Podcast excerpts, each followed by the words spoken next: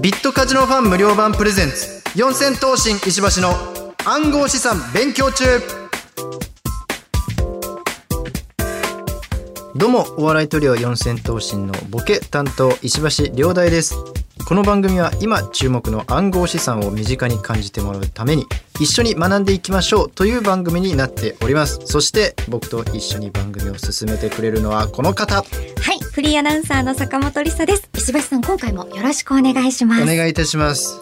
さあ、本編に行く前にですね、はい。今回も石橋さんのことをもっと知りたいとお。いうことで、まあ、今更それ聞くっていう質問をね、させていただこうかなと思っております。この時間が一番楽しいかもしれない。今回は、はい。石橋さんが後藤さん、都築さんと活動されているトリオ四千頭身の名前の由来を聞きたいんですよ。はい。これあの、よく聞かれませんか？これめちゃくちゃ聞かれます。ですよね。はい。ここでも教えてください。なるほど。じゃああのよく後藤くんがはい。嘘で短く言うやつかちゃんと長いやつどっちがいいですか？何ですかそれ。どっちも教えてください。あの嘘で言うのは何ですか？後藤くんがなんかよくそういう聞かれて短く嘘で言うのは夢に出てきたって言うんですよこの文字がどんなどんなって思うじゃないですかでちゃんとした長いのは本当は？あの僕と後藤くんがまだ養成所時代ですかね。組む直前ぐらいにやっぱ養成女性っていうのはもちろん仕事もないしもう暇で暇で仕方なくてで LINE のやり取りであの僕が「ドラゴンボール」のシェンロンわかりますかね？あの竜ですね、竜ですね。あれの画像をポンと送って写真で一言っていうのを送ったんですはい。そしたら後藤くんがその回答で四千頭身って言ってきたんですよへえ。それがなん。かあまりにもその不思議な角度からの答えすぎて 僕の中でで面白すぎて、はいでそしたら後藤くんが「あじゃあこれを言ったらウケるんじゃねえか」っていうことではいはい。自己紹介で言ったらウケるんじゃねえかっていうことでつけたんですけどまあやっぱそのシェンロンの画像がないんで何言ってんだこいつらっていう雰囲気になりますよね。そうですよはね。い、出てきていきなり四千頭身って言われてもウケるわけないんですけど。なんだろうってね。はい、でもあ。まあこの造語ででこのなんかリズムもいいんでそのままつけたっていう感じですかね。そうなんですか。はい、へえ、そういうところから四千頭身だったんですね。そうなんですだからよくやっぱ三人だから三千頭身とかって言われるんですけど、あはいはいはいそう三人だからとか関係ないんですよね。全く関係ないです。由来はそこじゃないそとこじゃないんです。いうことなんですね。はい。あのこれ聞いたところによると、はい石橋さんが最初に考えたトリオ名っていうのもあるそうなんですよね。まあ一応あるっちゃありますね。何ですか？これあのアフターストーンって言うんですけど。な、なんでですか？いや、なんでですかって言われましても。まあ、言ったら後藤くんの語が、まあ、後っていう字ですよね。はいはいうんと、僕の石橋の石。で、アフターストーンですね。まあ、続きのその、都気づくがどっちもわかんないんで、僕は。あ、英語にちょっと英語に。変換できなかった。シティ、シティか？とか思いながら。で いいや、省いちゃう省いちゃうで、アフターストーンですね。どどうでしょうねでもアフターストーンだったら、はい。これここまでこううう売れてたってねちょっと下世話な話ですけど、はいはい売れてたと思います？解散してたんじゃないですかね。いや四千頭身でよかっいや、た本当良かったですよ。あのこんな感じでですね、これからも暗号資産とともに、はい。ついでに石橋さんのことも掘り下げていきたいと思いますので、はい。2回目もよろしくお願いこちらしますこそお願いします。この番組はビットカジノファン無料版がお送りします。今日も一日頑張ったあなた。お疲れ様でした。ご飯にする？お風呂にする？それともおよそ500種類のオンラインゲームが楽しめるビットカジノファン無料版にするスマホやパソコンで完全無料で遊び放題ビットカジノファン無料版改めまして四千頭身の石橋亮大です。フリーアナウンサーの坂本理沙ですさて、この番組では今注目の暗号資産を身近に感じていただくために、全部で12回にわたっていろいろ学んでいます。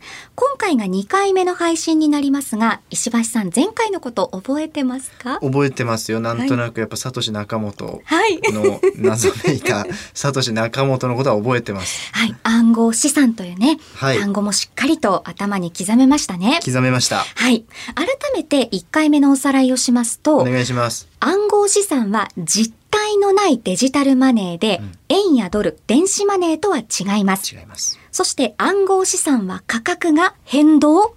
しますその通結り。構しますはい。暗号資産の種類はとてもたくさんありますが、その中でも有名なのはビットコインやイーサリアムです。はいその中でも最初の暗号資産は2009年に発行されたビットコインで発明したのは、サトシ仲本さんです。そうです。はい。名前から日本人なのかなとイメージしてしまいますが、国籍や年齢、性別など何も分かっていません。といったように、本当に暗号資産の入り口の入り口というところまででしたけれども、もう少し詳しく知りたいという方は、前回の配信を聞いてみてください。お。願いします。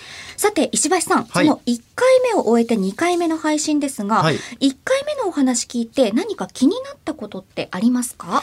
そうですね。まあサトシ仲本がやっぱ気になっちゃいますね。やっぱりね、あの、本当に気になっちゃいますよね。あこの論文を発表された方。何者なんだっていう話ですよね、うん、確かにあの本当にそれ石橋さんだけじゃなくて、はい。もうこの番組をお聞きの方もそして私もそうなんですけど、はい。それ以外はどうですか？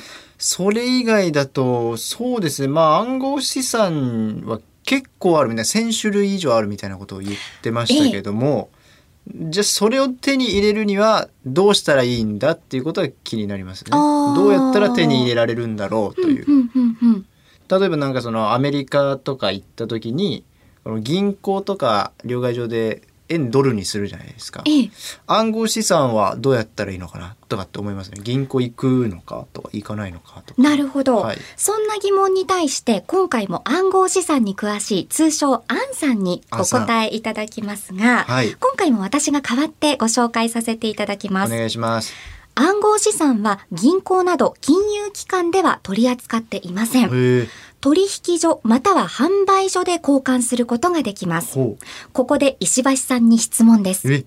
暗号資産というのは〇〇がないデジタルマネーですが、何がないでしょうか？暗号資産には何がない？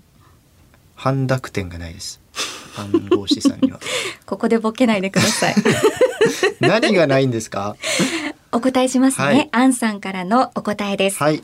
答えは実体のないデジタルマネーです。ほう、なるほど。そのため、この取引所や販売所というのもインターネット上に多く存在しています。ちょっと話がそれますが、はい石橋さんにまたまた質問です。はい。取引所と販売所、どうして2つあるのでしょうか？どれか1つでいいんじゃないのって思いませんか？確かに。だってやってることは多分一緒なのかなとも思っちゃいますね。うん取引、販売、そうですね。なんか一緒な気しちゃうんですけどね。うん。では、アンさんからのお答えご紹介しますね。はい正解は、それぞれ役割が違います。あ、違うんだ。はい。取引所と販売所は同じ意味に取られがちですが、はい実はできる取引の内容が違います。なるほど。まず取引所とは、暗号資産を売りたい人と買いたい人をつなげる場所です。ほうほうほう。買いたい人と売りたい人の希望価格が合えば取引が成立して、はい暗号資産の所有権が移動します。はこれを行うのが取引所ですあ。。なるほど。例えば、ある暗号資産を1000円で売りたい人がいて、はい。逆に1000円で買いたい人がいるとします。はい。そういった買い手と売り手を仲介するのが取引所です。なるほど。それに対して販売所ですが、はい暗号資産を持っている販売所が暗号資産の価格を決めて、その金額で売ったり交換したりするところとはいうことなんです。ああ、これ結構わかりやすかったですね。うんなんとなくわかりました。二つはなのでそれぞれ役割が違うということなんですよはいね。はいはいはい。ちなみに取引所は証券会社、そして販売所は通販サイトと例える方もいるそうです。ああ、なるほど。確かに、そうですね。確かに通販サイトだ。なんとなくこうイメージがしやすいですよね。これははいイメージしやすかったです。うん、アンさんありがとう。ただ、はいアンさんからこの取引所と販売所について石橋さんをはじめ、はいこのポッドキャストをお聞きの皆さんに注意してほしいことがあるそうなのでおご紹介します。はいこの暗号資産を取り扱う取引所と販売所はインターネット上に多く存在しますとお話ししました。はいということは良くも悪くもいろいろな会社が運営していますそうい。うことだ。実際にトラブルになることもあります。はいそんなトラブルを避けるためにも、取引所と販売所を選ぶときには、その業者が金融庁の認可を受けているかどうかという点を目安にしてください。金融庁の認可を受けている取引所と販売所のリストは、金融庁のサイトにある暗号資産交換業者登録で確認できますし、そこで取り扱っている暗号資産の種類も確認することができます。ということだそうです。なるほど。うん。だからしっかりこうあの金融庁が管管理してるというか、はいっていうことなんですね。認可を受けているところということですね。はい。まあ、まだできたばかりの暗号資産ですから、気をつけないといろいろなね、トラブルになることもあるようですからね。いやそうなんですよ、うんトラブルの話は結構聞きますもんねやっぱうんり。、ここはやっぱり気をつけないといけないところですね。すねはい。アンさんが教えてくださったように、金融庁のサイトにある暗号資産の交換業者登録、私見たんですけれども、はい会社名と一緒に本社の住所やえ代表番号うん、取り扱っている暗号資産もちゃんと載っていました。はい。そこに載っている会社なら認可を受けているので安心できますよね。確かにそっからこう選ぶっていうのも OK ですもんね言ってしまえば。そうですね。はい、石橋さん、この時点で何か質問はありますか？そうですねやっぱ気になるのはその暗号資産って普段の生活の中でこう使うことってできるのかなっていうなんか株とか為替みたいな話は出てきたんですけどそんな感じと一緒なんですかね。確かにそうですよね。それについてのアンさんの回答をご紹介しましょう。はい、ビットコインやイーサリアム、ネムなど暗号資産でもショッピングや飲食の代金として使えるお店が増えています。あ増えてるんですね。はい。圧倒的に使える場所が多いのは暗号資産の中でも知名度、時価総額ともに大きいビットコインです。ネットショップでは使えるお店が多いほか、全国展開をしているある家電量販店では実店舗、ネットショップの両方でビットコインが使えます。他にも旅行代理店や動画配信のサイトなどでも使えるようになっています。へえ結構使えるとこ増えてるんですね。そうなんです。ところで、うん。あ知らなかったですね。うん。なんかその暗号資産がこういろんなとこで使えるっていうのは分かったんですけど実際にこの支払う時ってどうするんですかね？はい、それについてもアンさんが答えてくださってますよ。すごいな、はいありがたいなは実際、暗号資産をどうやって支払いに使うのかと言いますと、い取引所や販売所がスマートフォンアプリを作って支払いができるようになっています。イメージとしては PayPay などの電子マネーのような感じで使うことができます。えー、そんな中じゃあ簡易的っちゃ簡易的ですねそうですよね。はいということで石橋さん、はいいろいろなところで暗号資産が使えるようになっているそうです。全然気にしたことなかったですねうんやっぱり現金派なんでええ、多分こういう使えるお店とかってなんかあるんでしょうね使えますよっていうマークみたいなのがそうですね。使える場所は増えているみたいですね。知らなかったですね。うんってなると買い物の他にどんなことできるのかなって思っちゃいますね。なんか投資みたいな話よく聞きますけどどうでしょう？その前に実際石橋さんの周りの方は、はい。そういったお話ってされてます？いやーしてないですかね、うんうん。やっぱ投資なりそのビットコインで買い物したわなんていう芸人見たことないな。ちょっと一歩先をでやっぱり進んでる感じがしますよビね。ッ。トコインそうですよね。だって言ったらビットコインってそれこそ変動があるわけじゃないですか、うん。それで結構買い物してるとかって聞かないですねやっぱり。では、アンさんに暗号資産でできることをお聞きしましたのでご紹介します。おお願いします。前回暗号資産にはビットコイン、イーサリアム、ネムなど1000種類以上あると言われていますと説明しましたが、はい。それぞれできること、できないことがあります。気になる。今回は一番使われているビットコインを例にしますと、うん。その1、お店によってはお金として買い物ができます。はいその2、安い時に買って高い時に売ることによって投資や資産運用ができます。すその3、ビットコインのまま国内や海外に送金ができるので希望額が遅れます。他にもいろいろありますが、その可能性はこれからもまだまだ広がっていくでしょうということなんですね。だからもう使いようによってはっていう感じなんですね。うんいろいろ多様に使えて、そうですね。このやっぱ国内や海外に送金できるっていうのがすごいなと思いますね。本当にそうですね。うん、簡単に。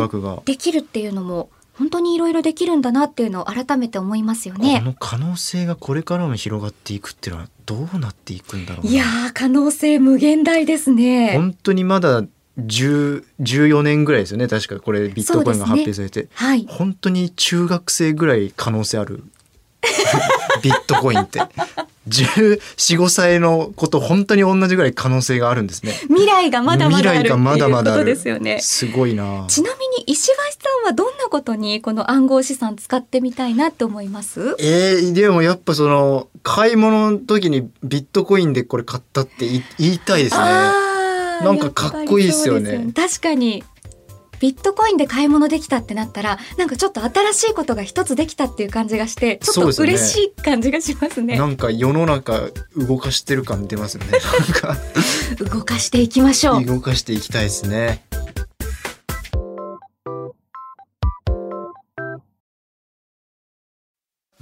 私は世紀の大発見をしてしまった。およそ500種類のゲームが楽しめるビットカジノファン無料版は1日1個やったとしても1年以上楽しめるのだ。しかも都度反省してそれを踏まえて何度もチャレンジをする。これは面白いぞ。ビットカジノファン無料版。この番組はビットカジノファン無料版がお送りしました。第2回の配信となりました。ビットカジノファン無料版プレゼンツ。四千頭身石橋の暗号資産勉強中ですが石橋さん今回はいかがでしたか？だからやっぱビットコインがこのいろいろ買い物もできるし資産運用できるし、うん。で希望額がそのままね海外でも送金できるしってなんかそんなたたくさんのことできるんだっていうのは初めて知りましたね。そうですね本当に使い方は一つだけじゃないんだっていうことですよねそんな感じでしたね。はい最後に今回の簡単なまとめをしますとお願いします。暗号資産は専門の取引所と販売所で交換することができます。暗号資産でのトラブルを回避するためには、金融庁の認定を受けている取引所や販売所を選ぶことが大切です。暗号資産でショッピングができるお店が増えていて、スマートフォンアプリを使って支払いができるものもあります。暗号資産によってできることとできないことがあります。ということで、ようやく暗号資産というお家のドアの前まで来られた感じがしますけれども、まだ入れてないか。まだまだちょっと、まだ入れてないですね。そうなんであす。そうかできることできないことを学べただけですもんね。うんところ。今回特に印象に残ったところってどんなところですか？そうですね。やっぱビットコインの可能性がまだまだ無限大だってことですね。うん、これからどうなっていくのか。未来があるっていうところですよね。成長してってくれるのかって気になりますね。確かにそれをねまたこう詳しく知るためにも今回以降もねはいまだまだ学んでいきましょう、アンサーお願いします。えこんな感じで残り10回もお送りしていきます、はい。さあ次回もわかりやすく暗号資産について学んでいきたいと思います石橋さん最後に一言どうぞ次回は必ず暗号資産のお家の中に入りたいと思います。ドアノブ回しましょう、はい、お願いします。それでは今回の配信はこの辺で四千頭身の石橋亮大と。坂本理沙でした暗号資産は法定通貨ではありません価格が変動することがありますのでご注意ください取引によっては投資金額を上回る損失が生じるリスクがあります取引内容を十分にご理解の上ご自身の判断で取引をされていただくようお願いいたします。また暗号資産の交換は金融庁の認可を受けた取引所販売所で行ってください。その際必ず説明を受け内容をよく理解してから行ってください。暗号資産や詐欺的なコインに関する相談が増えています。詐欺や悪質商法にご注意ください。認可を受けた取引所や暗号資産に関するお問い合わせ苦情相談などは JVCA 一般社団法人日本暗号資産取引業協会のホームページをご覧ください。